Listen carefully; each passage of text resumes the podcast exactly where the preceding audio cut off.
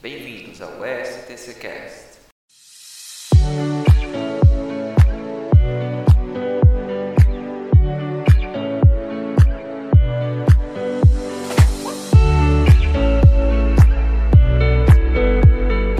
Olá a todos, bem-vindo a mais um STC Cash, aquele podcast para comunidade que tem interesse na relação acadêmico-científica, né? E hoje nós estamos aqui com um convidado mais que especial, mas antes de apresentá-lo, eu quero dar minhas boas tardes, meu amigo doutorando Demis Ferreira de Mello. E aí, Demis, tudo bem? Como que você está? Empolgado para essa entrevista de hoje? Olá, João. Boa, boa, tarde a você, boa tarde a todos. Empolgadíssimo. É... Nosso convidado hoje especialíssimo, né, João? E é. acho que o papo hoje vai ser bastante interessante. Então, pois é. Vamos embora. É isso aí, Demis. O papo hoje vai ser muito especial, principalmente para mim, que já conheço ele de longa data, é uma pessoa que acompanhou a minha trajetória, né, e me deu muita força. E eu tenho mais do que a honra de apresentar o professor doutor Luiz Vitor Silva de Sacramento, da Universidade é, Estadual Paulista, né, Unesp, do campus de Araraquara, né? Professor, seja mais do que bem-vindo. Muito obrigado pelo prestígio. Tudo bem contigo? Tudo bem, João? Boa tarde aí todo mundo que está ouvindo. Ah, eu aceitei esse convite pela, pela sua alegria do próprio convite, viu, João? o que você acha? Eu estou muito feliz, viu, professor? Muito feliz mesmo em tê-lo aqui hoje para esse bate-papo, né? É, obrigado de verdade. Eu sei que você é uma pessoa muito ocupada. É, apesar que já fiquei sabendo de antemão que já acabou as tuas obrigações na diretoria de ciências farmacêuticas, né? Então conseguiu essa brecha para a gente, né? Que bater um papo. E professora, acho que o que a gente está tentando fazer com essa iniciativa e quando a gente conversa com todos os professores, né? É tentar melhorar um pouco essa relação como um todo, né? Tanto na formação de novos docentes, quanto também partindo agora um pouquinho para o lado da pesquisa, também na, naquela relação é, docente-discente, né? Uma formação mais humanizada, humanizada, visto que tantos alunos de pós-graduação estão em situação de depressão, ansiedade, ainda mais devido a esse momento de pandemia. E como você pegou ainda como diretor aí da Universidade de Ciências Farmacêuticas um pouquinho é, ainda, né, na pandemia, o que, que, vocês pensam desse tema e o que, que a universidade tentou é, organizar, planejar, pensando tanto na saúde mental aí dos professores e dos alunos nessa época?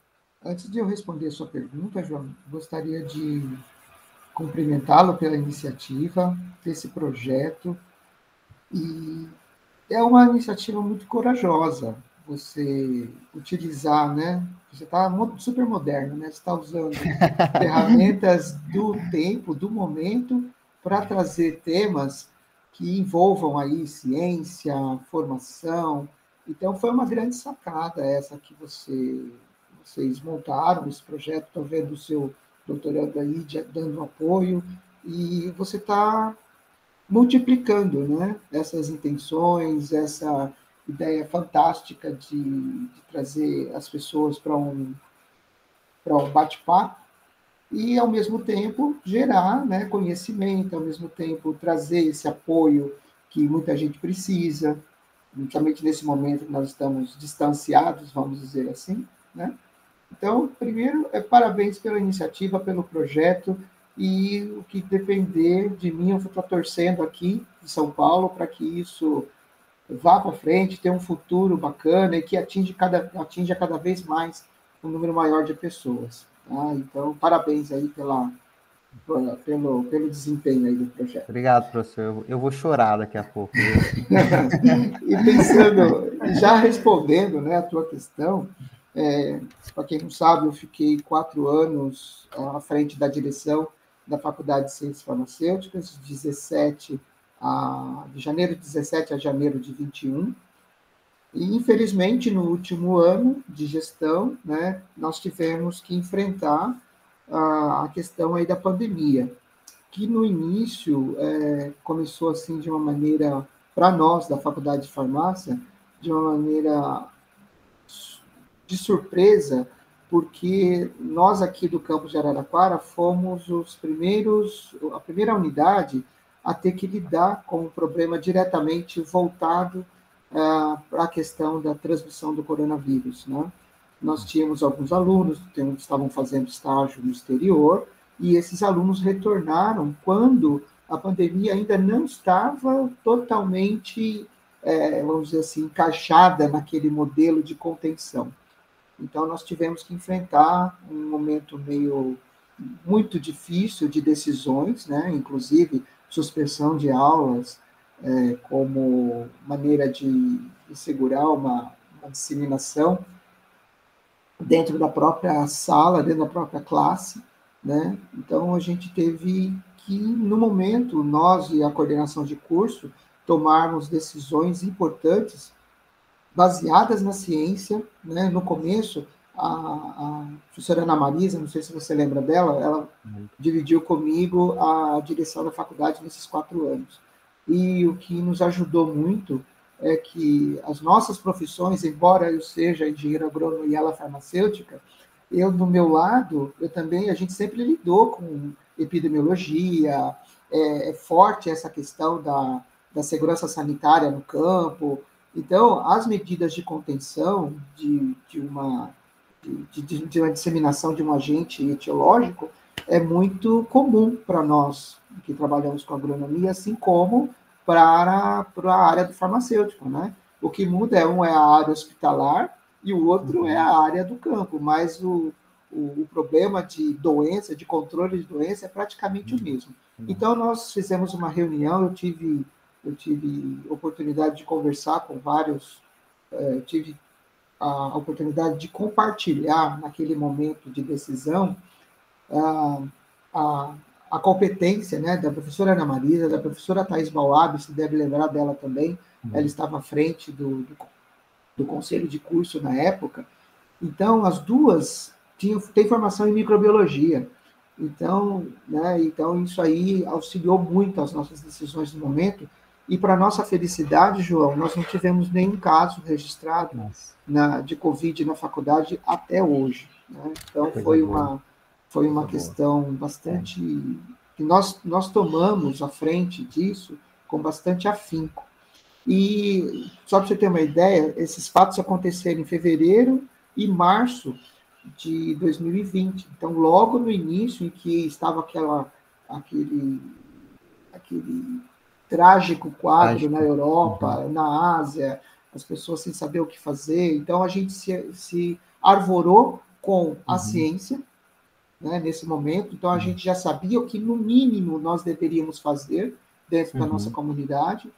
E isso, como eu falei para você, o que se faz no campo, se faz na, na área hospitalar, para a contenção de um agente etiológico. Uhum. Nós não inventamos a roda, uhum. a gente simplesmente seguiu conhecendo como um vírus é, ele pode ser propagado, é, quais, quais são os meios de, de você conter um, qualquer um desses vírus, então, não foi difícil, nesse, nesse sentido, da gente buscar informações da ciência e colocá-las em prática na nossa faculdade. Hum. Por quê? A comunidade está preparada. Nós temos uhum. alunos que estudam ciência, professores que professam ciência, é, profissionais que trabalham com ciência.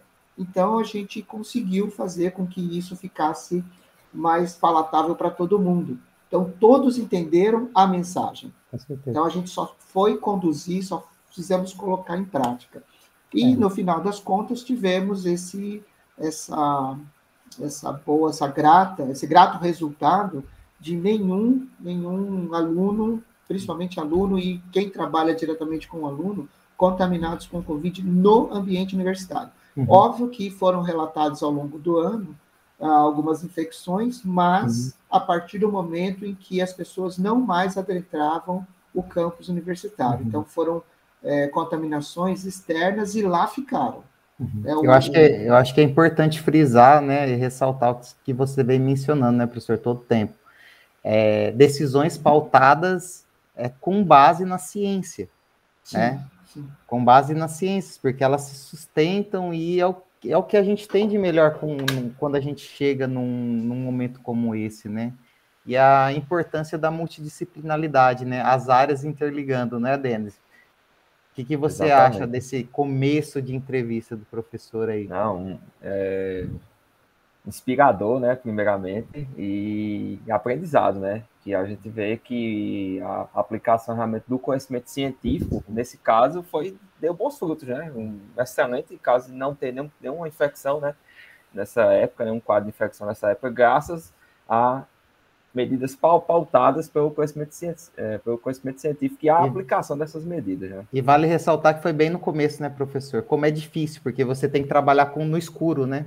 No escuro. E... A gente não sabia muito. Aliás, não, não sabia quase ninguém nada. Ninguém sabia nada, né? É. Então, assim, é, como deve ter. Eu imagino como você, naquele momento, é, e acredito que sempre essa é a melhor decisão, né? Se cercar de profissionais que são da área, que têm o conhecimento, e aí às vezes a gente tem que, como um líder, né, é, acatar todo, todas as decisões em conjuntos para realmente isso, é preservar a vida, né? E neste caso a vida de milhares de servidores e alunos que estavam ali, né, trabalhando. É, João, e... eu vou ser sincero com você, você também, viu, Denis? Ah, a, vamos dizer assim, a circunstância né, de um momento grave, que a gente não sabia a profundidade dele, a gente poderia imaginar alguma coisa, né, nos levou a, a cada vez mais partirmos para esse lado.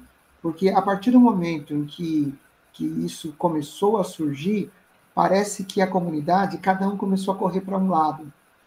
É, sabe quando você tem um. Você tem. Você joga um, algum objeto no meio. Agora faz, eu fazendo as minhas analogias, né? Então você joga um objeto é, no, no carreiro de formiga. Então elas perdem aquela, aquela orientação e aí cada uma começa a correr para tudo quanto é lado. E o negócio vira uma confusão sem tamanho. Então nós também enfrentamos isso, né? A divergência, porque no mundo, no mundo científico, incluindo aqui, eu falo isso, incluindo o mundo da a, o, o, âmbito aqui da Faculdade de Ciências Farmacêuticas, é, obviamente não há, não há unanimidade. Até mesmo no momento de pandemia, é, várias pessoas emitiam opiniões contrárias àquilo que a gente havia planejado. Com certeza. Então, não, não, não pense você que nós não é. enfrentamos resistência. Resistência, né? Nós vimos isso na própria na briga da comunidade médica como um todo também, dos é, farmacêuticos é, viram, também como um todo, viram. né? Nós, nós enfrentamos também, tendo, né? é, enfrentamos também posições divergentes daquilo que a gente estava programando, mas a gente conseguiu é, uma certa fluência das, das nossas ideias, das nossas ações, convencendo as pessoas que a ciência era o melhor caminho. Então, no campus de Araraquara, o que, que ajudou, na verdade, o campus de Araraquara? Eu posso, eu posso te dizer, João, que nenhuma das quatro unidades teve, esse, teve uma, alguma contaminação, até hoje. Porque a gente conseguiu uma unanimidade em termos de ação, tanto na uhum. Faculdade de Odontologia, que também faz, faz parte do nosso, do nosso campus, o Instituto de Química e a Faculdade de Ciências e Letras uh, os dirigentes à época é, pensavam em uníssono. Não que nós fôssemos unânimes, mas pensávamos em uníssono. Então, a gente teve o apoio da ciência nesse sentido. Então, a, a gente caminhou para o mesmo lado. E foi muito, foi muito gratificante participar de, de reuniões onde cada um é, exprimia, é, exprimia o seu lado, é, uhum. defendia o seu lado com unhas e dentes, mas no momento correto é, foi um, um, momento interessante em que os laços foram se soltando e cada um foi cedendo né, para uhum. poder chegar no bem comum. Então, isso foi muito interessante. O comitê local da Covid que foi, que foi montado aqui em Araraquara é, foi, bastante, foi bastante proveitosa essa, essa participação. Todos nós aprendemos, tanto nós com a área médica, quanto a área médica com a área técnica da, da farmácia, com a questão da, da virologia. Então, isso aí foi muito gratificante todos puderam entender. Então, as decisões que chegavam, os comunicados que chegavam à comunidade, É, óbvio que eles enfrentavam resistência, mas eles chegavam com uma forte base que, a, que negar essas bases dentro da própria unidade é, universitária era, era demonstrar que você não sabia, que você não professava, que você é, desconhecia a ciência. É então, nesse né? caso, né? a gente teve uma vantagem. Eu não esqueci o restante da pergunta, não, né? Você falou aí a respeito. É, é porque aqui, professora, é desse jeito, a gente vai emendando é. o assunto. Eu mesmo já estava doido para te pegar um gancho desse jeito. Demis já tinha mandado uma mensagem aqui que Demis queria fazer um, uma colocação também. É, é, é bom vocês me frearem, porque eu falo demais. E a gente vai falando, não se preocupa, vai não. Falando. Dan, você queria fazer uma, uma analogia com essas decisões e com hum. alguma coisa, professor Vitor, Luiz Vitor aí? Não, só a questão de que, tipo, é, na sua posição como, como diretor, né? Acho que chegou um momento de você tomar muitas decisões um pouco mais difíceis, né? Principalmente quando o senhor havia comentado em relação a que poderiam existir é, algumas divergências, né? E aí, João, João tem me comentado antes que o senhor é praticante de yoga. Inclusive, eu fui um dos seus alunos, né, lá na biblioteca, seis horas da manhã, não por muito tempo, claro, porque eu não conseguia acordar às seis da manhã todos os dias, mas. Interessante demais, viu? Aí eu quero saber se isso ajuda o senhor nessa, nessa, nessa posição e também em outras decisões também da, da sua vida. Olha, Denis, é, João, foi bem lembrado essa parte, né? é porque geralmente quem trabalha mente, corpo, né? Geralmente tem, tem a conseguir né, suportar mais esses tipos de opiniões diferentes, raciocinar, né? Parar para pensar antes de tomar uma decisão, escutar todo mundo. Então, talvez é, isso é uma curiosidade minha também, né? Que Demis deixou aí bem lembrado. É, o que, que você acha que se essa prática, né? Bem desempenha também. É, deixa anotado aí a questão da, da do, do, suicídio, do setembro amarelo, que eu falo numa outra, uma ah. outra oportunidade, mas ainda hoje, óbvio. Né? Mas vocês me lembrem, se eu não falar nada, vocês me lembrem que eu sou muito esquecido também. Anotado. Mas a, a, essa questão aí que vocês tocaram, né, da, da prática do yoga, é, João, você, você é, é danado mesmo. É, eu posso dizer o seguinte: sem sombra de dúvida, isso me ajudou nesses últimos quatro anos. Né? É, e, e, a filosofia que eu venho aplicando na minha vida, com base na filosofia do yoga, é, isso já vem há quase 25 anos. Nossa, então, olha, de tanto pensar dessa forma, eu, eu praticamente esqueço da forma que penso. Sim.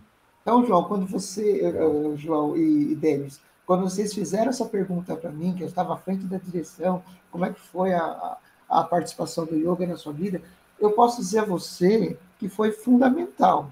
Uhum. Foi fundamental. Ou eu deixaria, acho que sem a filosofia do yoga aplicada à minha vida, ou eu deixaria muitas pessoas doentes, ou eu ficaria doente. Você ficaria... Uhum. Com certeza, com certeza.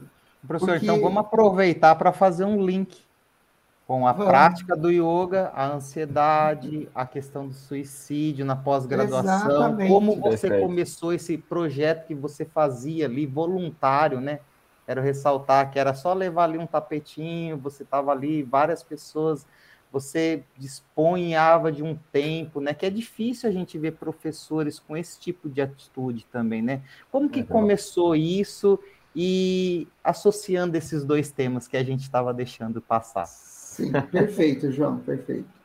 É, é, o seguinte, é que pela filosofia, né, a gente vai aprendendo, não é só a, você estar calmo por estar calmo ou fazer-se calmo. Na verdade, a calma, ela faz parte, ela começa a fazer parte do seu raciocínio. Então, uh, existe um, um, vamos dizer assim, um espaço muito grande entre o que você pensa que vai fazer e aquilo que você faz. E esse espaço grande, que na realidade do tempo ele pode demorar de um a dois segundos, se você não estiver atento a esse espaço de tempo, então você desperdiçou o tempo, você tomou a decisão errada, Não quer dizer que a gente sempre tome a decisão certa, não tem nada a ver isso. Mas alguma decisão menos absurda, provavelmente a uhum. gente não tomaria, né? Em qualquer situação. Então, você falou aí da, da, dessa questão da aplicação do yoga na. É o que eu falei para você, é, é, desculpa, sem, sem sombra de dúvida, é como se eu estivesse respirando isso. Uhum. Então, eu já não uso mais aquela receita. Né? No começo, é igual treinamento, é igual treinamento de é, você entrar na autoescola para ter a carteira de motorista. No Sim. começo é muito mecânico. Sim. Muito mecânico, uhum. você tem que ter atenção naquilo que você está fazendo, né? E, e com a, a medida que o tempo vai passando, isso vai entrando no seu dia a dia e você, de repente, você está fazendo alguma coisa, né? Então, igual, por exemplo, você está dirigindo e ouvindo música, conversando com o colega, olhando, prestando atenção no trânsito, ou seja, o cérebro ele já começa a ampliar né, uhum. a sua capacidade de observação. E o yoga faz isso com a gente. Uhum. Né? É, infelizmente, o Ocidente é, desconhece isso, né? e o Oriente, lá principalmente na Índia, uhum. a, a maioria dos indianos nasce com essa filosofia. Né? Então, eles já começam dentro da família a crescer com isso. Não que lá seja uma maravilha, a gente não Sim. sabe. Eu nunca fui lá presencialmente, mas é, eu imagino que alguma coisa tenha a ser consertada. Mas em termos pessoais, né, é, quando você abraça uma filosofia dessa, é como se você. Bom, primeira, a primeira ordem é o autoconhecimento. Uhum. É, então, o autoconhecimento, conhecer um caminho que você vai traçar, a própria agrura da vida, é, ela faz com que você se desanime. Né, e você perca a noção do seu entorno. Então, eu acho que, quando você falou assim, ah, você se dispunha desse tempo, é porque eu via dentro do ambiente universitário justamente isso que você falou, é, desorientação, falta de apoio, a gente nunca sabe como é que o, o, o colega, o aluno, então é isso, é, o foco do, do, da sua vontade tem que estar no, tem que estar no seu autoconhecimento. Então, uma tristeza que você esteja sentindo no ambiente universitário, seja ele um afastamento da família, um afastamento de amigos, um problema ligado a um vício, é, um problema ligado a uma desavença na República, a desavença com o professor em sala de aula, isso tudo vai trazendo angústia, uma angústia sem tamanho, né? E depois, obviamente, é uma bola de neve, você nunca sabe onde começou, a questão psicológica envolvida é muito diversa, o, o indivíduo é diverso, e você aplicar uma receita é, de, de, terapêutica sobre um indivíduo é, é, um, é o maior erro possível. É uma receita de bolo para resolver um problema terapêutico. Não existe isso. Existe sim apoio, você uhum. é, incentivar essa pessoa a reconhecer-se, a reconhecer a situação e, ao mesmo tempo, encontrar ela mesma a forma de sair desse problema. Então, o, a minha intenção nesse projeto era justamente isso: é mostrar que cada um de nós tem um potencial.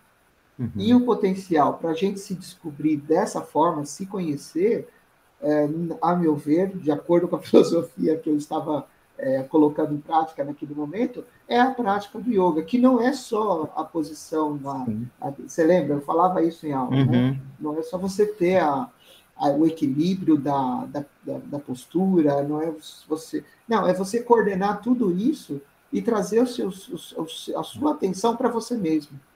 Então começa assim, é duro, né? Começa com dor no corpo, começa com dor na articulação, começa... e isso tudo te, te tira do prumo, né? Que sujeito vai ficar é, sentado numa posição que está trazendo dor no corpo? Imediatamente a pessoa quer se livrar daquilo. Não, eu não quero. Mas não é a questão. De... Nós também não queremos passar dor. É eu também não quero passar dor. Não.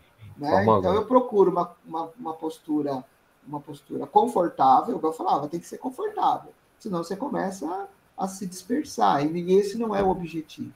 E, e, agora você imagina, à frente de uma direção, quantas posições desconfortáveis eu passei. Eu posso te dizer, João. Imagina.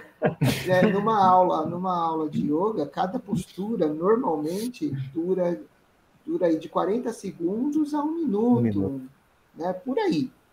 Eu fiz uma, uma postura, um asana, durante quatro anos. É, sim. É uma postura frente, né? desconfortável. Né? Desconfortável, né? Desconfortável, e se eu não tivesse esse treinamento, eu teria estourado em algum momento, né? Mas eu consegui, eu consegui. E, e, também outra coisa que me ajudou muito é, é a prática, que eu acho importante, está relacionada aí com o bem-estar do ser humano, é a prática de uma, de uma, de uma atividade física, né? Hum. Então, eu me dediquei, nesses quatro anos, também a fazer a corridas de 5 quilômetros. Uhum. Tá bem, então, hein, professor? E continuo, e continuava, e continuei com a minha, com a minha, é, meu esporte preferido, que é natação. Você sabe que aqui em Araraquara uhum. o pessoal é forte nisso. E, e, e, de nadar, nadar. É uma situação em que você está com você mesmo, seja na corrida de rua, seja na natação. Então, para mim, a meditação, olha, filho, eu medito até lavando louça. Sim. Tem aquele presépio armado é. assim é. na pia, né? Igual pia de república. É. Não importa, não. Eu começo no pequenininho, vou amontoando, organizando, vou limpando, vou fazendo. Pode demorar uma hora, mas na hora que eu chego e termino, está tudo limpinho. Uhum, então, eu, eu falo, a meditação nossa é isso: é pegar o problema pelo chifre, ir limpando, lustrando, dando brilho, no final o negócio está pronto. Sim. Né? O, que, o mais importante é o tempo que você gasta na ação do que a ação em si. E, a, e, a, e, a, e o tempo e a atenção que você dá para aquilo. Né? É, é igual, igual a, aí agora vamos linkar a questão aí da, dessa, né, do assunto aí do suicídio. É, eu lamento muito que essa situação esteja comum é, no ambiente universitário. Veja bem, o ambiente universitário devia ser um ambiente em que você está lá para descobrir, para se envolver. Plena satisfação, como, né? Em plena satisfação, é. como aconteceu é, comigo. É, é óbvio que a minha jornada, ah, inclusive faz 30 anos que eu me formei. Ontem, fez 30 anos. Nossa, que bacana. Caramba, legal. Faz 30 anos que eu me formei. E eu passei cinco, quase seis anos em Viçosa, né? Me formei na Universidade Federal de Viçosa. Então eu passei. O senhor está adiantando, tá adiantando uma curiosidade uma minha. Não, uma curiosidade. eu ia falar, eu nunca imaginei que você era de Viçosa, né? Nunca tivemos essa, essa conversa, né? Mas agora já aproveitamos o link aí, né? É, eu me formei lá, na verdade, eu sou de Minas Gerais, eu sou mineiro uhum. de nascença, eu nasci em Caxambu, que é no sul de Minas Gerais, a terra das águas minerais naturais. E de lá, né, do circuito das águas, de lá eu estudei em São Paulo, uma época, até os meus 19 anos. Meu pai foi transferido para trabalhar em São Paulo, então nós deixamos Caxambu e fomos para São Paulo. E lá eu me formei no ensino médio, no ensino fundamental e médio, e fiz o cursinho e fui prestar o vestibular e passei na Universidade Federal de Viçosa. Aí eu voltei para Minas Gerais. E passei seis anos lá, depois retornei para São Paulo para fazer a pós-graduação é, na Unesp de, de Botucatu, na Faculdade de Ciências Agronômicas. E foi na Unesp de Botucatu Catu, que você conheceu a prática do yoga, porque eu estava tentando fazer uma associação numa linha de tempo. Você falou 30 anos formado, mais 25 anos de prática, então não foi durante a época da universidade, né? Foi depois, não, né? Não, foi depois, foi aqui em Araraquara. Foi, come, foi começando o trabalho, viu o caos e falou: eu preciso me recentralizar, vou procurar uma prática de alguma atividade. Foi isso, então, né? Foi Até mais a ou menos isso. É. Foi mais ou menos isso aí porque eu cheguei aqui em Araraquara em 97, no final de 97, com uma turma de 70 alunos, né? Duas turmas de 35 no laboratório para ensinar botânica, que na verdade para o estudo de farmácia é, é super importante, mas eu tive que demonstrar essa importância para os alunos. Os alunos estavam um pouco mais, vamos dizer assim, é, ligados na questão tecnológica do curso, uhum. né, onde você tem um, um grande, é, uma grande, vamos dizer, os alunos se sentem bem atraídos, né? Sim. Tem um polo muito forte, né? Um polo muito forte também, na, isso. Né? E, e, a questão das plantas exige cuidado, né? Uhum. E esse cuidado, muitas vezes, é complicado. E talvez, assim, você tenha que tomar uma decisão entre, é, igual o pessoal, né? Toma um comprimido ou toma um, um chá, né? Óbvio que as situações uhum. são completamente diversas. É, e o farmacêutico é. sabe disso, mas ele precisa saber da parte botânica uhum. para tomar a decisão.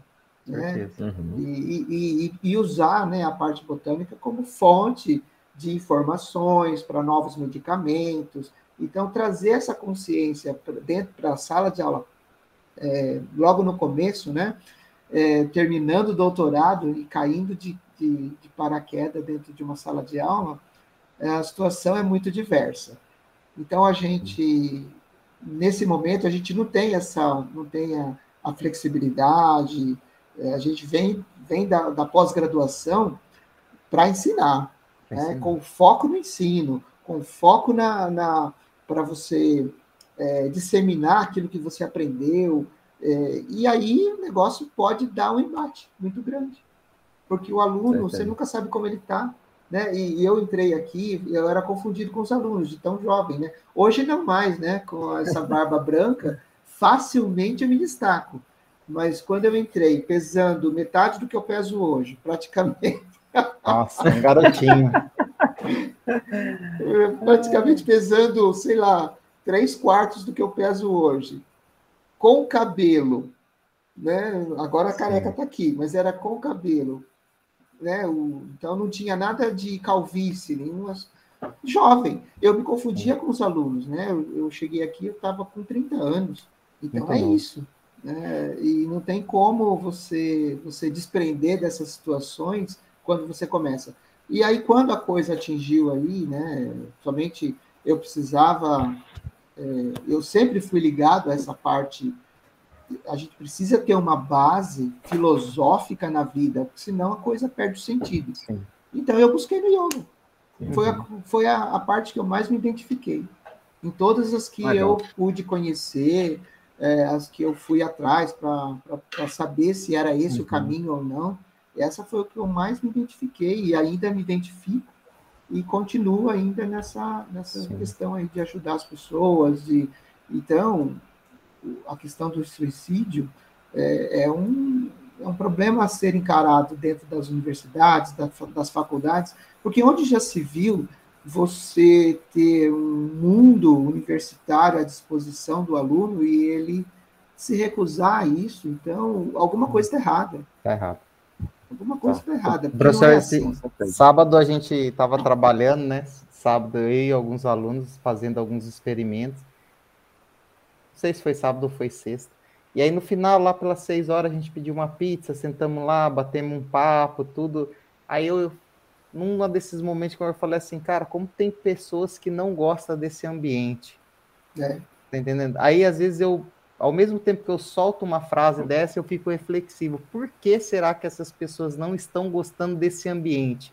Onde você tá ali a todo tempo descobrindo, é, buscando, sentando em conjunto, debatendo, quase fazendo o que os gregos antigos faziam, Exato. sabe?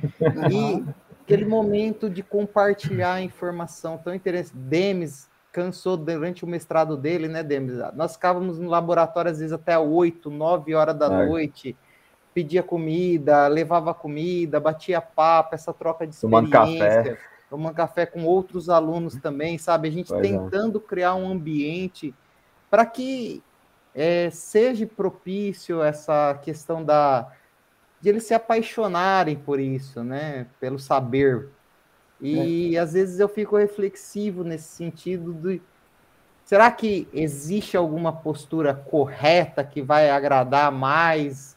É, uma postura que não, alguma metodologia que não, eu não, não consigo ainda chegar. Eu acho que não tem nada robotizado nesse sentido. E você com 30 anos aí, 20, 30 anos, né? Já é por aí. de formado e desde 97, é isso? Você eu, leciona eu formei, no, é, Isso, leciona e desde com 97. todo esse teu conhecimento, tem algo nesse assunto que você poderia passar para quem nos ouve, é, Ou alguma coisa que você tentou e não deu certo, que você não aconselha? Não sei. Você tem algum tipo de curiosidade nesse sentido para saber, Demis, também? Você que está em plena ascensão aí para formação, querendo também ensinar, não sei. O que, que você acha? É, eu, ve, eu, vejo assim, é, você fez, uma, você fez uma pergunta muito, muito interessante, João. Uh, eu acho que depende, há uma grande identidade né, do. Você lembrou aí dos, dos gregos, né, da prática da, da, da, escolástica. Isso era uma coisa muito, muito gratificante você lembrar que há tanto tempo atrás né, a receita é simples, é aproximação, é participação. Né? A, a receita não muda. A ciência cresce, ela se desdobra, você observa o mesmo fenômeno de maneiras diferentes. É isso. Então, isso é a, isso é a beleza da ciência. Mas, é, a meu ver, é a disposição. Então, você tem que uhum. ter a disposição do, do eu vou dizer aqui, do orientador, né, professor, do mestre, seja lá a relação que exista entre quem está ensinando e quem está aprendendo. Então, a filosofia pedagógica mudou muito ao longo desses anos todos, e eu fico muito feliz, muito feliz, de muitos nesse país utilizarem, depois isso é uma, uma outra seara para a gente conversar, né? Utilizarem a pedagogia que não foi inventada, mas uhum. foi defendida por Paulo Freire. Sim. Tá? Sim, eu acho que a base é essa né? porque as diferentes filosofias que percorrem o campo universitário, o campo da ciência, vai de identificadores. Então, por exemplo, é, eu tive na minha iniciação científica, e em 1987, mais ou menos, é, a, a, realidade da universidade era outra. Sim. O que era top naquele momento era a monitoria. Era ah. ser monitor ah. de uma disciplina, estar com o professor daquela disciplina a todo instante, trabalhando diretamente com o ensino, era o máximo da, da época que eu estava na universidade. E naquele uhum. momento, a iniciação científica não era muito conhecida. Existia, claro, mas o, a moda do momento era a monitoria era de graduação, a monitoria de pós-graduação, e isso na Viçosa era bem, bem valorizado, né? Então, eu parti para a iniciação científica, né? não deixando de, de, de, gostar da monitoria, que eu também, todo mundo queria ser monitor, mas Viçosa é Viçosa. Quando eu queria ser monitor nas disciplinas de morfologia vegetal, Sim. Mas você só poderia se candidatar se você tivesse tirado 9 na disciplina. Nossa. E Caramba. eu tirei 8.8 e 8.9. Merda. Então não pude me candidatar a ser monitor. Mas existiam os outros caminhos, né? Aí é que tá, não fiquei travado nisso. Fui procurar claro. outros caminhos para uhum fazer parte desse contexto. Aí eu encontrei o caminho da iniciação científica. Da iniciação. E eu tive muita sorte, muita, muita sorte, de encontrar uma pessoa orientadora de iniciação científica que realmente pegou na minha mão e me ensinou o passo a passo da ciência, com toda a paciência, com toda a competência. Legal. Então, essa foi a minha sorte. E eu replico isso hoje, né? Uhum. Primeiro, em honra ao que eu recebi. Sim, claro. Né? E, e, e eu, eu me senti tão acolhido, tão acolhido, né? Que não foi outro outro momento na universidade que me acolheu tão bem quanto esse, por causa da presença dessa orientadora. Uhum. Hoje eh, ela é professora ainda na faculdade, na, na Universidade Federal de Viçosa, a professora Hermínia. É, hoje ela é professora da cultura do café, mas na época ela era pesquisadora na época de, na, na, área de nutrição mineral de plantas, professora Hermínia uhum. Martinez. Uma pessoa fantástica que, que eu levo na minha vida com muito, muito, muito carinho e agradecimento, né, de ter convivido Sim, claro. com ela quatro anos e ela não poupou nada, nada para a minha formação e para os meus colegas, que nós também Sim. tínhamos, nós dividíamos né, é, é, o ambiente do laboratório. E ela sempre assim, fantástica. E tive outros professores do curso também, pensavam da mesma forma, e eu tive uma convivência muito boa com eles, né, do departamento uhum. de fitotecnia, e aí foi. Eu acabei me formando, e quando eu fui para o ambiente da Faculdade de Ciências Agronômicas em Botucatu, eu encontrei também uma, uma correspondência muito forte em toda essa, em toda essa dinâmica, né, no aprendizado da ciência. Então, eu não poderia ser diferente. Né? E, e, com cada um deles, cada um com o seu perfil, nem todos eram iguais, claro. não. Não. Né? Cada um com o seu perfil, eu fui coletando as, a, aquilo que de bom, né, uhum. me servia, aquilo, olha, eu acho que eu acho que não é legal fazer isso com o aluno, eu acho que porque a gente vê de tudo, Sim. né? É. É. Aí não, não dá. Aí, de acordo com o que você acredita, em termos é. filosóficos, acadêmicos, você vai propagando, né? Uhum. É, eu acho que ser presente ainda talvez seja uma dos grandes pilares para a gente conseguir é, manter esses alunos motivados, talvez. É o que eu tenho percebido. E eu não sei, é, porque em muitos momentos, e eu relembro muito bem da época que eu fiz doutorado, que se eu não tivesse uma orientadora presente, em alguns momentos eu ia ficar simplesmente perdido, né, Demis? Eu Sim, não sei. É, certeza. Não, e até também, é, puxando o gasto que o professor Moisés havia comentado, o quão é, interessante, né, o que o papel de um grande professor faz na vida de uma, de uma pessoa, né, e o quanto Sim. ela influencia, até inspira essa pessoa a passar esses ensinamentos para as próximas gerações, né? para as próximas formações. Né? Exatamente. Isso é bastante, bastante interessante. É, o meu orientador de mestrado e doutorado, ele é uma pessoa muito séria, né? divertida nos momentos de, de diversão, é, presente no momento da orientação, é, cada qual com suas características, uhum. né?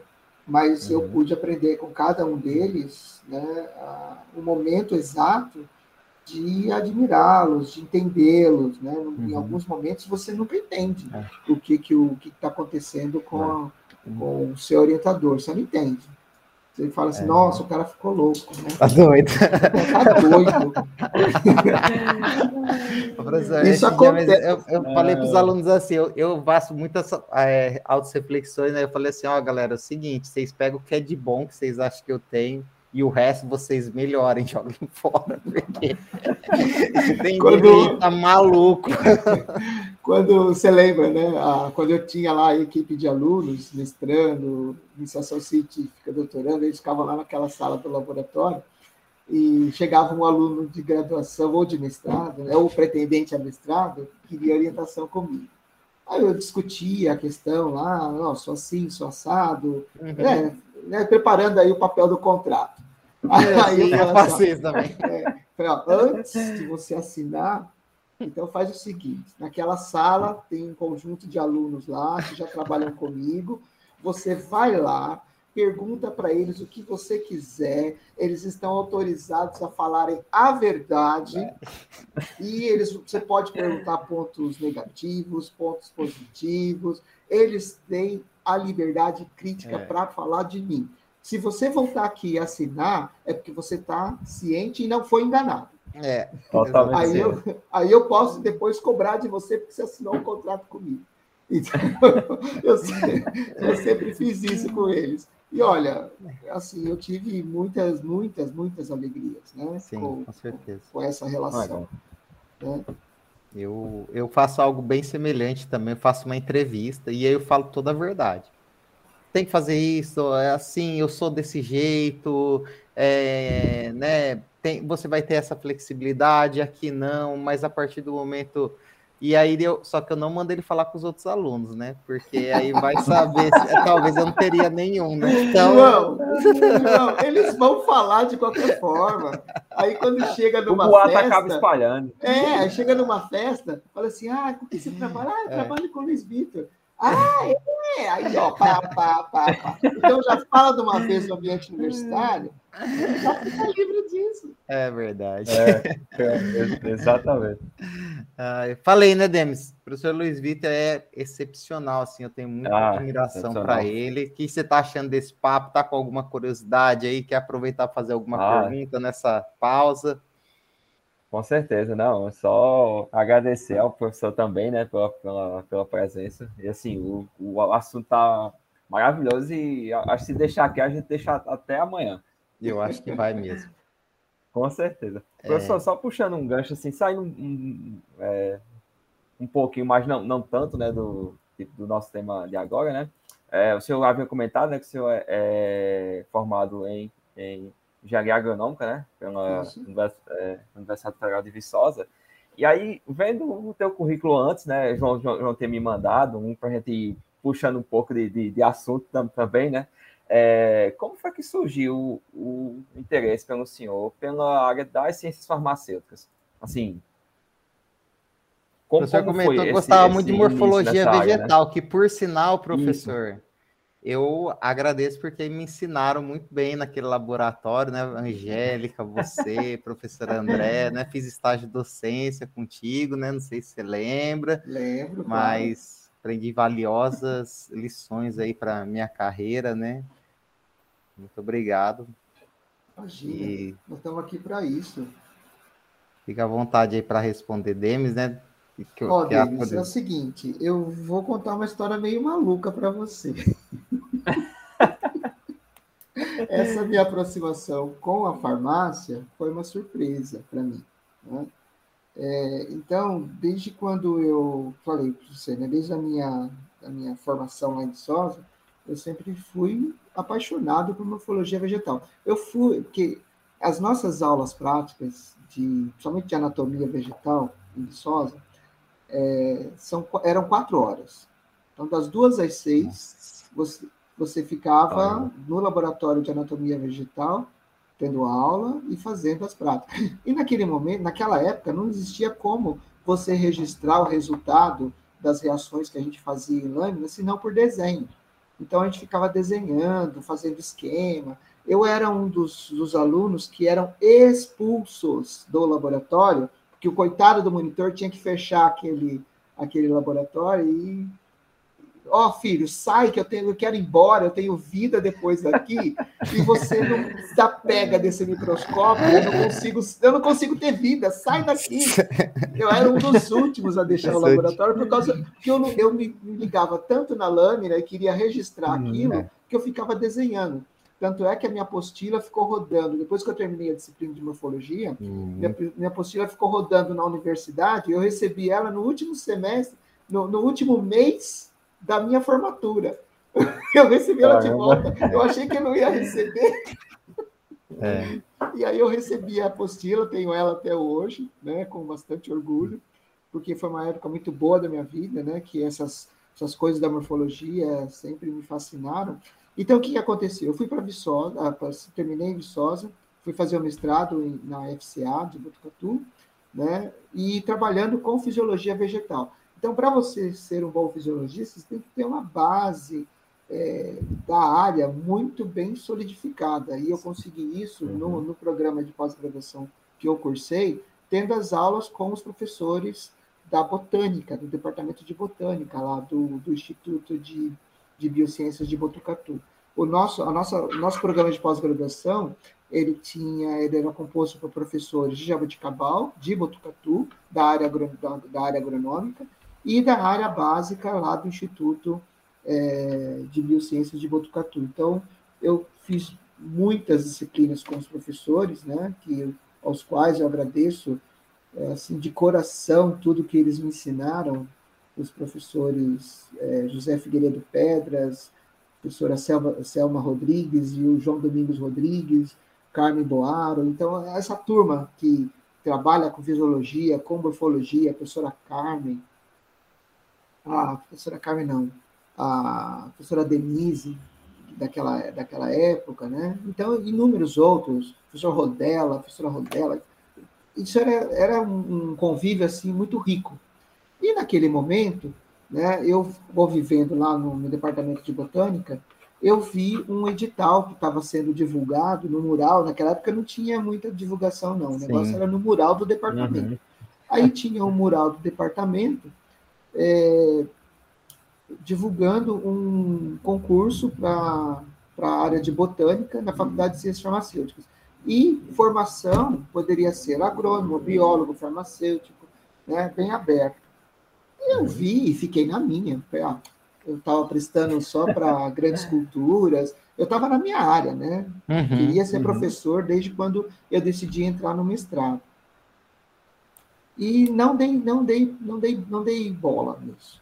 Nesse meio tempo, eu estava na sala do professor João Domingos e ele recebia um professor aqui de Araraquara. Caramba. E esse professor de Araraquara era o professor Arildo Bueno Rocha, que era professor de, de botânica da faculdade e que eu nunca tinha ouvido falar, nem da faculdade, nem do professor. Fui na sala desse meu professor, João Domingos, que praticamente também de, é, assim, de orientação de artigos, ele sempre me, me, conduziu a esse ponto. Aí ele me apresentou o professor de botânica da Faculdade de Ciências Farmacêuticas, à época, que era o professor Arildo. E aí o professor Arildo falou: Olha, nós estamos com um concurso aberto lá, e tá, tá, tá. E eu, muito educado, ah, professor, que interessante. Eu vi ali no mural, ah, inclusive fui, ele disse, inclusive fui eu que coloquei. Né? ele falou, eu coloquei uma cópia ali do edital. Se você quiser, você pode tirar lá, copia, naquela época era só Xerox, né? Só Xerox. Tira o Xerox e veja se você pretende prestar. Eu, tá, professor, muito obrigado, não dei bola. Óbvio, voltei para minhas coisas, pós-graduação, de doutorado que estava acabando, era laboratório, análise em cima de análise, e o negócio foi passando. Bom, eu tinha recebido também na minha casa em Botucatu, a história é longa, viu, gente? Não, é, é, é são aquelas encruzilhadas da vida, né? É. Só para você saber o tamanho do negócio. Eu tinha recebido uma, uma colega minha de turma, não de agronomia, mas de, de universidade. Ela havia, ela havia concluído o curso de biologia, biologia lá em de biologia em Viçosa. E ela foi fazer um estágio, ela gostava de zoologia. Uhum. Ela foi fazer um estágio no departamento de zoologia, que era contíguo ao departamento de botânica lá em Botucatu. E, uhum. e, ela ficou na minha casa, né? Naquela época não tinha, nós não tínhamos dinheiro para nada, então quem Sim. tinha um pouquinho mais ajudava o outro. Eu acho que ainda é assim. Continua sendo assim. É, então, Do mesmo, ela mesmo ficou, jeitinho. Ela ficou na minha casa durante muito tempo, durante o tempo do estágio. Ela pretendia fazer mestrado também, mas tinha que fazer esse tal estágio lá no departamento de zoologia. E ela chegou em casa correndo um dia, ela, falou assim: ó, e, e aquele negócio, né? Estudante pobre, leva a marmita para é. poder não gastar o, o, é. o, deslocamento da passagem do ônibus.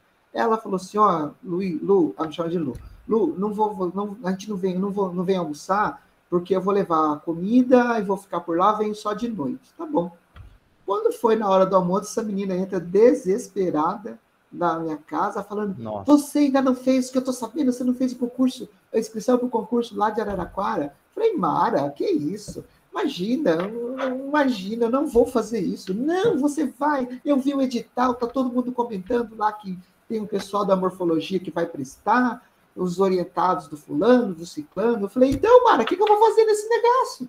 Ah, você tá louca? Ela falou, não, eu vim aqui especialmente te incentivar. Eu olhei para a cara dela, falei: ah, tá bom, eu vou fazer. Ela falou: é até amanhã. Nossa, Se você não fizer essa inscrição, nossa, você, eu vou brigar com você. Aí eu falei: nossa, Mara, não vai dar tempo. Ela falou: eu vai dar tempo sim, que eu sei que você tem currículo organizado aí. Aquelas pastinhas sua lá, verdinha, tudo é tudo currículo Eita, que já... você. Ela falou, é tudo currículo já pronto. Sabia. Essa era amiga, hein? É amiga Essa aí mesmo. É, Rapaz. Falou, aquelas suas pastinhas verdes lá, eu sei que é tudo currículo seu, que você está pronto para entrar no concurso. Pega esse negócio e vai fazer a inscrição. E a inscrição tinha que ser feita no local. Aí no outro Nossa. dia de manhã, peguei o carro, saí de Botucatu, fui até Araraquara, fiz a inscrição, era o número 10. Caramba. Décimo candidato. Fiz a inscrição, voltei para casa, falei, ah, bom, pelo menos fiz a inscrição, ela não vai ficar mais falando no meu ouvido. Olha. Imagina, todo dia. Ela já estudou hoje, já estudou hoje, já estudou hoje, já estudou hoje. Aí eu comecei a conversar com o meu orientador, falei para ele que ia fazer esse concurso. Ele, como assim? O que você vai fazer lá? O que é isso? Eu falei, não, estou estudando a parte básica, lá, lá, lá. Ele falou, e aí ele falou assim, não, não se preocupa muito, mas tudo bem, vai, estuda, uhum. faz o que você quiser. Gente, enfim, aí o concurso foi sendo protelado, acho que eu fiz a inscrição em maio, o concurso aconteceu em setembro. Nossa, coisa isso assim. bom, né? É, aí eu continuei eu, estudando, eu levando tempinho, né? doutorado, né? adiantando as coisas, porque eu não sabia o que ia ser da minha vida no ano, no ano seguinte, e era uma das últimas vagas que estavam se abrindo para RDIDP, né? Eu estava vendo lá o Nesp de Botucatu já tendo restrições de contratação lá em Botucatu, isso aí já estava muito mais tava. vivente na vida do pós-graduando. E aí eu falei, bom, então acho que agora eu preciso me aproveitar, né? Aí tá, estudei, rachei estudar, e, e, fui vim, vim, fazer o concurso. O concurso demorou cinco dias, né? Porque eram muitos Sim. candidatos e tudo. Uh, aí eu só sei que numa segunda-feira eu recebo um telefonema lá da, da sessão de RH informando que eu tinha passado Caramba. em primeiro lugar. Eu não acreditei. Caramba. Eu não acreditei. Eu falei, não, isso é trote. Ela não é trote. Eu quero é saber, agora eu quero saber o que que essa moça ganhou de presente. Ah, o que, que ela ganhou? É, nada, né? Olha, esqueci. Ó, sabe o que você vai fazer agora? Acabando essa entrevista, você vai lá no shopping de Araraquara, compra um presente e manda via correio para ela amanhã, onde ela esteja. Fala: Olha, me desculpe, eu esqueci, mas você salvou minha vida, tá aqui, ó. Ela, ela, ela ganhou, nós, nós fizemos uma festa em casa quando eu passei. E ela estava morando na minha casa ainda, né? Ah, e sim. aí eu falei, olha, ela foi a grande incentivadora. A minha amiga Mara Lúcia Costa, ela é de Barbacena. Hoje ela é Nossa. é professora também. Não, tem perfeito, doutorado. Ela fez doutorado na, na USP de São Carlos, quando eu já estava aqui em Araraquara. Uma pertinho também, pertinho contato também. direto, nossa. Ô, professor, você comentou algo é, dentro dessa tua história, né? Que a gente ainda escuta isso em todo concurso. A vaga é para fulano, Ixi. fulano vai prestar. É... E aí, você contando isso de um concurso aí de, sei lá, 15, um pouquinho mais de anos atrás aí, isso ainda se mantém. Por ainda. quê? Naquela Por época, que ainda se fala tanto nesse desencorajamento? Por que que... Eu fui desencorajado muitas vezes lá em Botucatu. É. Imagina, o pessoal da professora tal vai prestar, você você não tem chance. Eu, eu escutei isso, você não tem chance. Caramba. Eu falei assim: olha, gente, é o seguinte, é, eu estava quieto no meu canto. Sim. Aí me colocaram no páreo, eu Agora. vou correr. Ah, é. É. Se a gente eu depender vou... desses burburinhos, né? Você acaba não fazendo nada, né? É, exatamente. Não, falei, não, eu vou correr. E olha, 10 candidatos naquela época já era um concurso que tinha muito candidatos. Sim. Normalmente era um, dois, três no máximo. Quando, é. eu, quando eu voltei para casa, falei, nossa, 10 candidatos. Eu falei, nossa, vai ser difícil. É. Aí, por conta desse número, eu rachei, né? Rachei, Sim. comi livro de novo. É, e eu, eu, eu, fatalmente, viu, Denis, só para complementar, não foi só essa história uhum. do universo que me trouxe para cá, não. Ah, então, certeza, minha, nos meus projetos de nos meus projetos de mestrado e doutorado, eu sempre pedia para o meu orientador que eu pudesse incluir um pouco de morfologia no estudo, hum, né? Que não hum, ficasse legal. só na fisiologia. E ele falava uhum. assim, e ele falava, não, mas como é que você vai linkar isso com isso? Aí eu falava com ele, e falava, ah, tá bom, vai, faz aí o que você acha que deve fazer.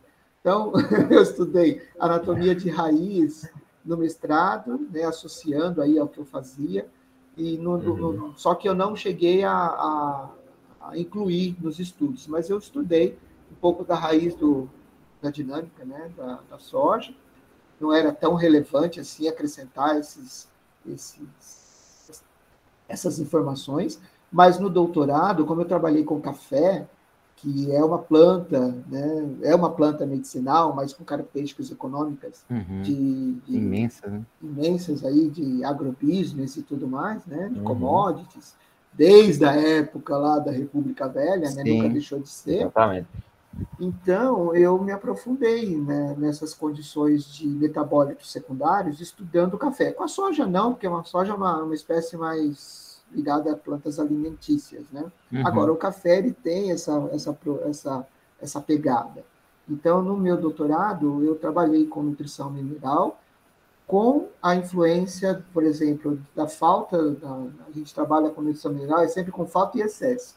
Com a falta de zinco no metabolismo radicular de cafeeiro. Então, eu consegui mostrar, provar é, diferenças morfológicas na- nas raízes, com a idade, com o porte, e, e um pouquinho de produtos, um pouquinho de produtos de, de metabolismo secundário, né?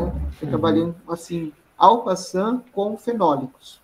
Uhum. Então, isso aí me ajudou a, a quando eu cheguei aqui na, na faculdade a trabalhar, me ajudou muito nessa interface com o aluno, principalmente o Uhum. aluno, né? Que eu tenho, que eu tinha que, que trazer é, é, essa consciência para ele da importância da diversidade das plantas para aquilo que ele estava aprendendo em sala de aula. E o café, a planta do café, o meu projeto de doutorado me ajudou muito. Eu tinha análise de tudo quanto é coisa, né? tanto da Sim. parte metabólica secundária quanto da parte de minerais. Então, fazer essa associação me ajudou muito. Então, além dessa parte aí esotérica, né, que o universo conspirou, vamos dizer assim, eu me, eu me reforcei com, com o próprio projeto né, É. de, de doutorado, que por, uma, por um acaso, o meu orientador falou, olha, nós vamos continuar estudando a absorção de nutrientes, mas você vai estudar agora no cafeiro. Deixa a, soja para os outros. Você já fez, já está bastante. Já- Tem outros que vão continuar esse projeto da soja, mas eu quero que você trabalhe agora com o projeto do café. Uhum. E é numa parte de adubo foliar. Então, aí, aí foi, né? Professor, esse Legal. projeto do, do café, vocês chegaram a trabalhar em parceria com alguma indústria que produz adubo, por exemplo, para melhorar? Ou vocês chegaram a analisar a composição desses adubos, algo desse tipo? Vocês já viram algum trabalho nesse sentido? É, já. Naquele momento, João, o meu orientador ele me chamou para trabalhar nesse projeto porque existia o interesse de uma de uma empresa multinacional da Alemanha é Uhum. introduzir uma, uma linha de adubos foliares para cafeiro no Brasil. Entendi. Então ele já, ele já, eu já entrei nesse projeto com esse tipo de orientação. Então a gente fez é, experimentos em campo, Uhum. é, utilizando diferentes composições dos adubos, não só o adubo químico, mas um adubo químico conquelado, né? Então aí a gente começou a trabalhar com essa com a questão de é, nível de quelação do zinco e do manganês, não era só do zinco, era do zinco e do manganês, né? Então a gente tinha que estudar a estrutura foliar para que eh, todas as condições climáticas facilitassem a penetração desse adubo na folha e, a- e qual seria a contribuição do adubo que estava no solo para o desenvolvimento do vegetal. Então, era uma coisa bastante geral. Né? Eh, E, o específico ficou depois de- por conta do meu projeto de doutorado.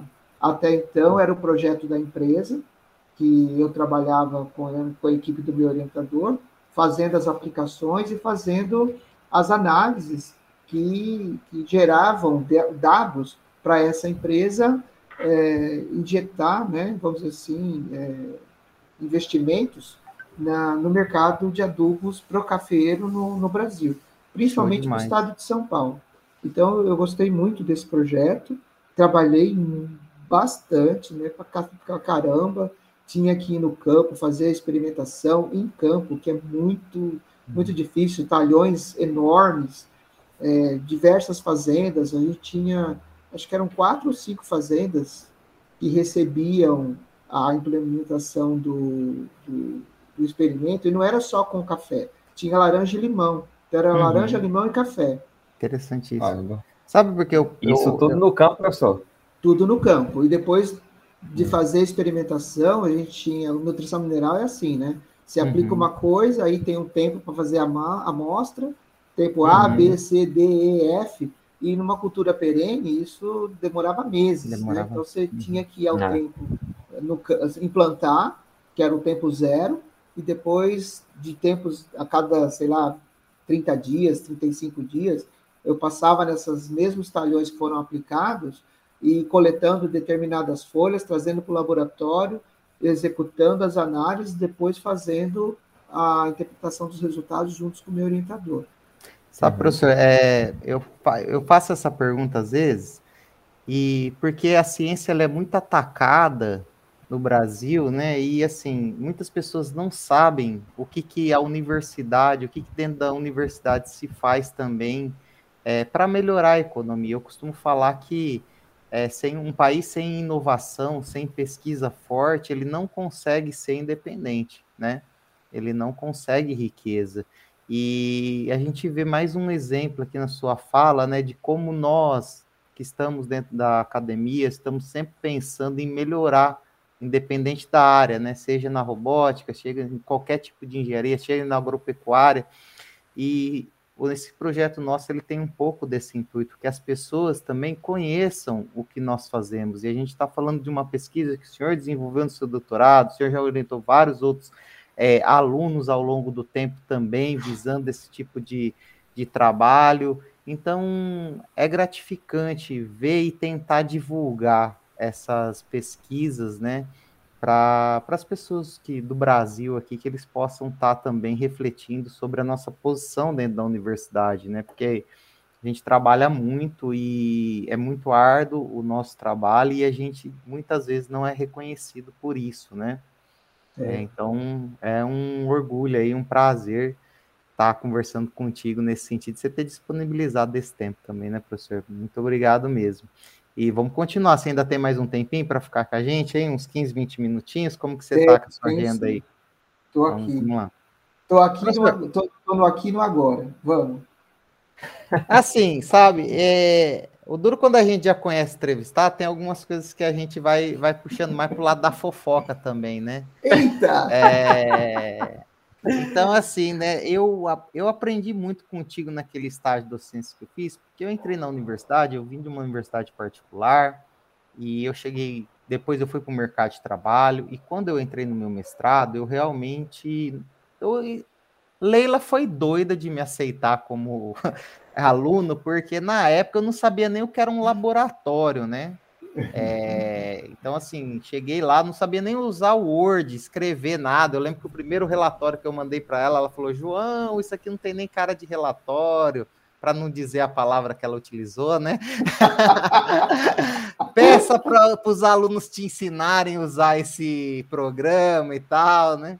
É, mas Hoje eu posso dizer que eu aprendi algumas coisas e graças a vários professores que fui cruzando dentro da Unesp, eu sou muito grato, né? E um deles foi o senhor e o professor André, porque eu fiz um estágio de docência no meu mestrado com vocês, né? É, na disciplina de farmacobotânica. E no estágio de docência, a gente precisa dar uma aula. E eu Isso. nunca tinha feito uma apresentação na minha vida, gente, para falar para um monte de aluno da Unesp. Imagina o desespero, né? Pois eu dei minha aula lá, a aula tinha 50 minutos, eu dei a aula em 25 minutos, então também eu faço esse relato para que as pessoas não se desesperem, a gente melhora com o tempo, mas a gente precisa de uma pessoa para nos orientar, né? E eu lembro que o professor André foi lá, ele começou a complementar a aula, fazer um bate-papo, fazer umas perguntas para mim, eu ia respondendo, sabe? Ele me tirou daquela situação é, com um jeito tão, tão bacana e isso me marcou muito, né? Então, assim, é... e essa nossa conversa vem mostrando que você tem esse tipo de perfil de orientação. Eu queria saber por que, que vocês têm esse cuidado com os alunos que fazem o estágio docência, Fale um pouco mais dessa. Você remeteu lá a tua professora que dedicou tempo a ti, né, a formação, mas por que que nós temos que cada vez mais ter cuidado com esses alunos que estão começando nesse sentido? É, tem mais alguma dica além dessa? Eu queria fazer esse relato para ti, né? Porque para mim foi algo que me marcou muito ter feito aquele estágio de docência com vocês, diferente de muitos outros que eu vejo, onde é, essa supervisão talvez falha, né? É, então, sem não quero apontar nada, né? Mas assim, eu fui muito feliz, eu fui, acertei em ter escolhido vocês para fazer meu estágio de docência, com certeza. Naquele momento Talvez se fosse outro professor, eu teria desistido, né? Dependendo, dependendo da conduta. Algumas coisas nesse sentido que é muito chato e também acaba gerando mais ansiedade no aluno, né? Mais questões de depressões tal. Então, assim, é, eu agradeço imensamente de ter escolhido vocês e, e a postura de vocês talvez me fez persistir nessa área e eu ter melhorado tanto quanto eu ainda tenho que evoluir, mas já melhorei muito, né? e agradeço demais. E a fofoca vem dessa época, porque é algo que eu achava muito curioso. E era aquele sino que você tinha de meditação, né? Você sempre uma pessoa muito é, evoluída. É, quando que os isso, alunos tinham algum comportamento ali que não lhe agradava, talvez, você apertava delicadamente aquele sininho, aquele som propagava-se pela sala, né? por que um sino de meditação e como que é isso? Ainda existe essa fofoca, essa, esse fato que não é uma fofoca, né? Você ainda mantém essa tática, professor? Como que está a situação hoje em dia, apesar da pandemia, né? Não sei se os é. protocolos já permitiram a volta, mas o senhor ainda adota essa tática? É, o João, eu adoto essa tática, ela, o sininho fica lá em cima da mesa. Então, quando os ânimos estão muito alvoroçados, é, não adianta a gente ficar chamando, batendo palma, né? Aí você tem que, tem que ter um, uma forma mais civilizada de chamar a atenção do, da turma, né? Não precisa ficar gritando, nem, ô, oh, dá a cadeira aí, senta. Não. Você, na hora que bate aquele. Na hora que bate aquele. Aí o aluno fica assim, da onde está vindo esse som? Quem que está quem que tá fazendo? Som, né? Então, aí a questão é essa, né? Quando você quer falar para uma turma, de todos estão falando ao mesmo tempo, não adianta você falar mais alto. Então, tem que Sim. usar algo diferente. E quem é que faz um som diferente nesse momento? Naquele momento é o sininho. Então, eu bato uhum. o sininho lá, todo mundo olha e aí, aí sim a comunicação se restabelece é uma forma de um silêncio temporário, né? Só isso. Porque a aula prática de forma é, aula prática de farmacobotânica tem que ser na conversa, não adianta claro, você claro, ficar, né?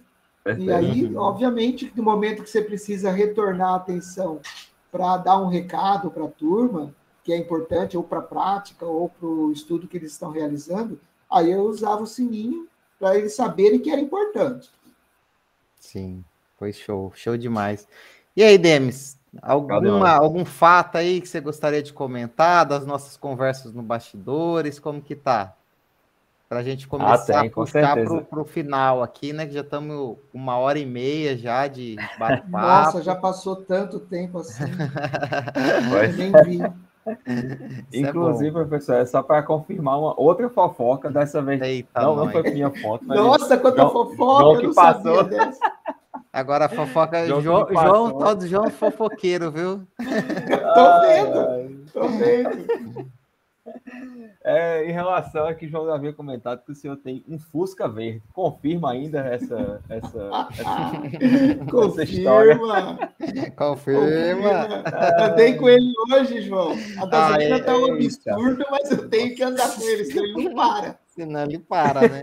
Senão ele para. Ai, Ô, Denis, ele o ano que vem, ano que vem não, 22, em 23 o Fusca vai completar 50 anos, 50 ele é de 73. Caramba! 73. Eu então tinha eu eu, um dos meus primeiros carros foi um, um Fuscão 69. Olha só, mais velho. É... Eita. Rapaz, mas não era igual o teu, não, viu, professor? Aquele lá, você tinha que andar com dois litros de óleo já de reserva para trocar à noite. Que a poça formava.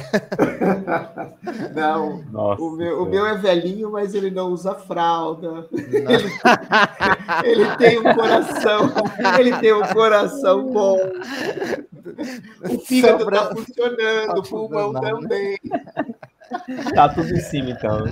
Tá tudo em cima, ele tem um ronco legal. É, é, é assim, esse Fusca eu, é, foi herdado pela minha, pela minha esposa, do pai dela.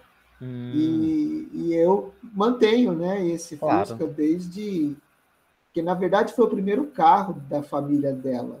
Então, uhum. em 73. Não o primeiro, mas aquele, o primeiro Fusca. Sim. Eles tiveram outros, né? O Gordinho, o Dolfinho, Sim. mas o primeiro carro da família assim, do Fusca foi esse. Foi esse. Depois, como a família dela era fam família formada por professoras, as irmãs do meu sogro, cada uma tinha um. Então, na frente da casa deles, eram cinco irmãs. Na frente da casa deles era um estacionamento de Fusca. Nossa. Um, era meia dúzia de Fusca parado lá, brin sem brincadeira, seis Caramba. Fuscas estacionados na frente do na frente da casa deles. Hoje já venderam todos, né? O último, o único que ficou foi esse. Foi esse. Foi esse verdinho que eu tenho. E os apelidos são imensos, né? Abacaxi, é, abacaxi, abacate, abacate, alface, ervilha, Horácio.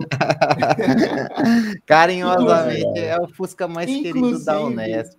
inclusive, tem, teve uma turma minha que um dia o, o porteiro lá da, da faculdade chegou na minha sala e falou, professor, o senhor precisa ir lá no estacionamento ver uma coisa que aconteceu com o seu carro. Ai, eu gelei, né? Eu falei, meu Coração Deus, parou, viu? Parou. Eu falei, bateram no carro. O que, que eu vou fazer? Aí cheguei lá, olhei assim, fui chegando, aí eu vi que tinha um camarada filmando assim. Eu falei, o que, que é isso, gente? Fui andando, andando. Aí quando eu olhei, os alunos pegaram o jornal, nossa. empapelaram o carro inteirinho. Nossa. Cobriram roda, para-choque, mas inteirinho, tava aquela pelota assim de, de papel. Aí eu falei, mas gente, o que, que é isso? É trote? Não, professor, nós estamos embalando para ver se ele amadurece. Amadurece, meu Deus. Não, eu vou te falar, viu? Ô, molecada. Eita, e tem, tem, vídeo. Eu fiquei assim olhando, o que, que fizeram com o carro? Ó, se você tem esse vídeo, posta aqui no canal. Somos eu todos não tenho, marca a gente. Alguns Mas às vezes um, vem um aluno aí que esteja nos ouvindo, se tiver o vídeo, é. manda compartilhar, vamos jogar no Sabe YouTube quem deve vídeo. ter? Sabe quem deve ter? O Escobar. O Escobar Pronto, deve ter. Escobar. Ele tá como Escobar técnico lá ainda, né? Ele tá, o Escobar. O Escobar, inclusive, ele tirava umas ondas comigo em sala de aula, quando aluno da graduação, fazia, fez desenho de mim, Nossa. dando aula.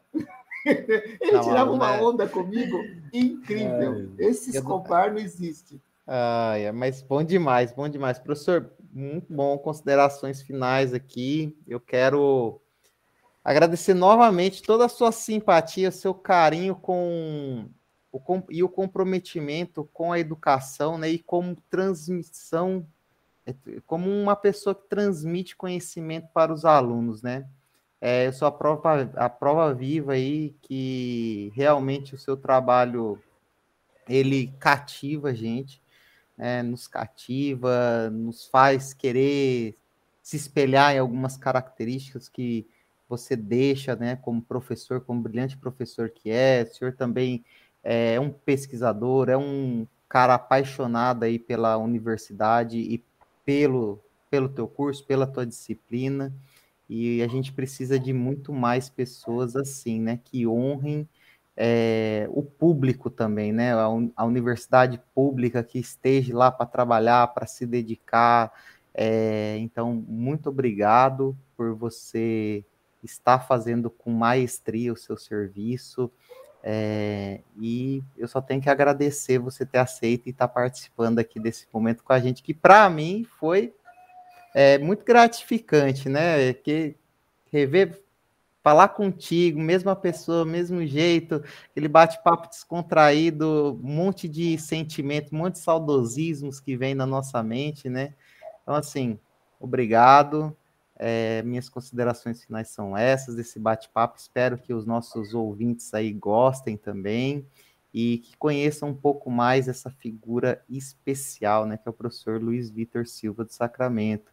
E aí, Demis, considerações finais desse bate-papo?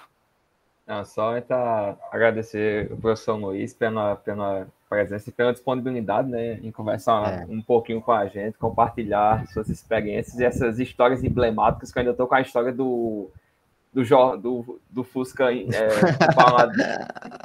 em jornal na minha cabeça. Você está pensando, por que, que nós não pensamos em fazer isso com o professor aqui, né? Então, certeza, né?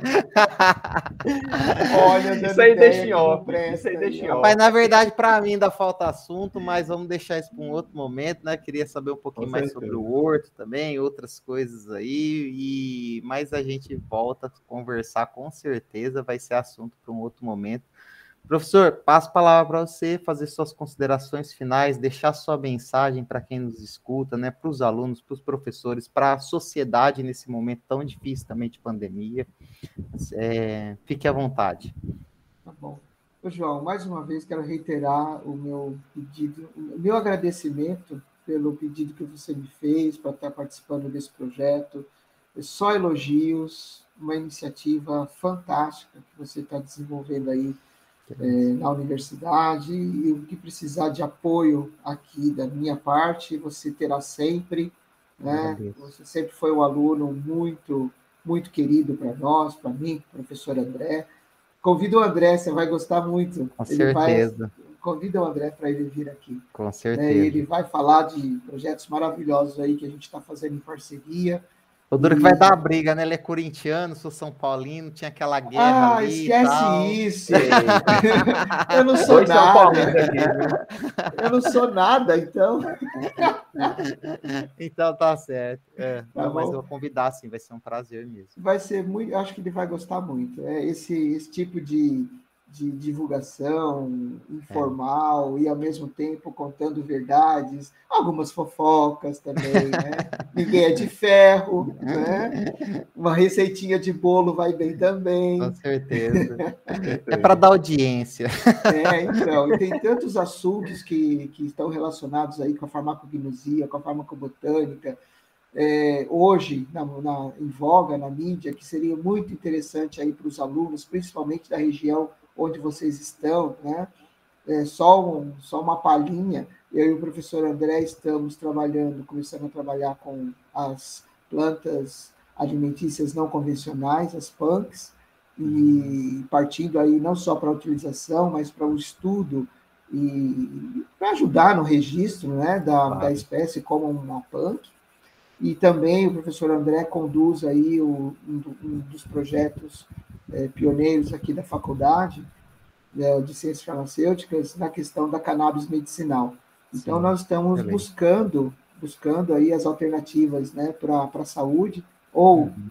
é, descobrindo fatos, investigando a parte das PANCs e, ao mesmo tempo, fazendo o mesmo tipo de desenvolvimento de projeto de pesquisa com a cannabis medicinal. Vai ser interessante, são assuntos que que uhum. atraem né, a curiosidade de muitos, né, e a gente tem a oportunidade de aplicar nessa curiosidade as questões da ciência.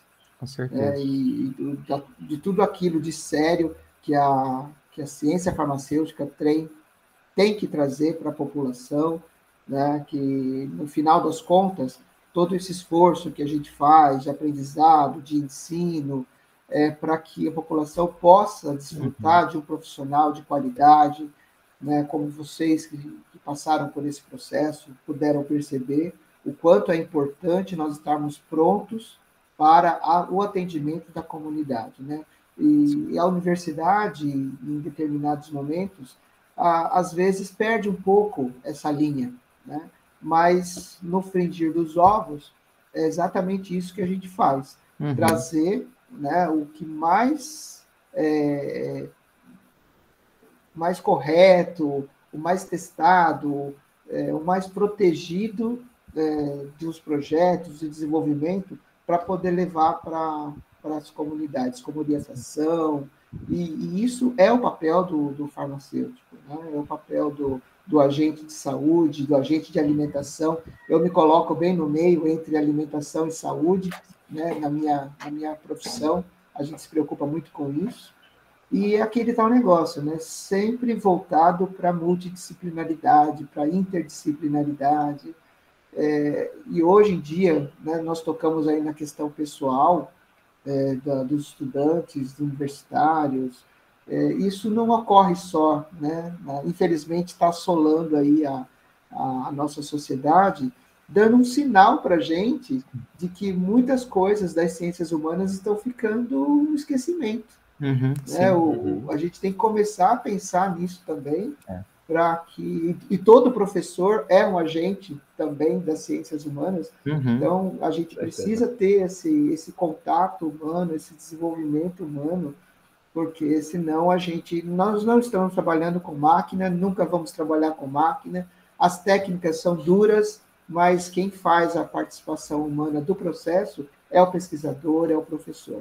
Mais o professor do que o pesquisador. Sim. É, então, a gente que está na, na, profissão de, de, de ensinar, de conduzir, de fazer todo esse processo, nós temos que ter essa lida humana, né? esse, esse olhar para o humano e porque o aluno é o, o estudante, o aluno é a nossa forma de, de garantir o futuro, de é. trabalhar para o futuro, é, é, fazendo isso. É. E nós fomos, nós somos é, parte desse processo lá no passado, estamos fazendo parte dele agora, e se a gente quer que isso foi muito bom para a gente, a gente quer passar para o nosso aluno para que seja bom para as gerações futuras, né? Esse é o papel do professor. É. É, eu, eu, eu sempre estou falando aqui para os alunos assim, eu falo, um professor ele tem que estar tá sempre rec se reciclando e sempre entendendo o papel dele na dentro da sociedade, porque um professor que ele é desmotivado, que ele não busca se aperfeiçoar, que ele não busca se reciclar, ele causa um estrago muito grande, porque imagina, você você vai ensinar 100 alunos no ano, uhum. em 30 anos de serviço, e aí quantos, profissionais você não está colocando no mercado, ou quantos outros professores não vão adotar o teu mesmo pensamento que isso vai virando exponencial, sabe? Sim. É, então a gente tem, a gente está com esse papel aqui, agradeço demais tentar sempre fazer reflexões junto com os professores também, porque muitas vezes não é transferir responsabilidade somente para os alunos, porque eu, eu vejo eles como o lado mais frágil às vezes, sabe? E a gente, com todo o saber, todo o conhecimento, nós temos que tentar achar maneiras de. É óbvio que nós também temos nossas fragilidades, né, professor? Nós temos nossos problemas, nós somos seres humanos também, Sim. mas nós estamos aqui tentando, como pessoas que já têm um pouco mais de experiência, um pouco mais de vivência, que vê tantas personalidades distintas dentro de uma sala de aula, tentar sempre buscar aí ideias para otimizar o processo e quem sabe deixar também uma ajuda aí para a sociedade, né? Então, muito ah. obrigado mais uma vez. E obrigado pela, pela acolhida, pela presença. Denis, adorei te conhecer. Prazer foi é, todo meu, professor. E obrigado pela, pelo, pelo companheirismo. Né? Eu acho que hum. resume bem essa palavra. E estou aqui pronto para uma nova participação, que for, se for necessário, se vocês quiserem. Enfim, Com certeza será. Para, para o que for preciso. Tá bom? Muito obrigado, professor. Então, pessoal, obrigado, vocês pessoal. estão ouvindo, né? Siga nosso canal, inscreva, compartilhe esse vídeo e qualquer dúvida, mande mensagem nos comentários. A gente fica por aqui hoje até uma próxima. É o STC Cast, o podcast voltado aí para a comunidade é, acadêmico-científico. Um abraço a todos. Tchau, tchau.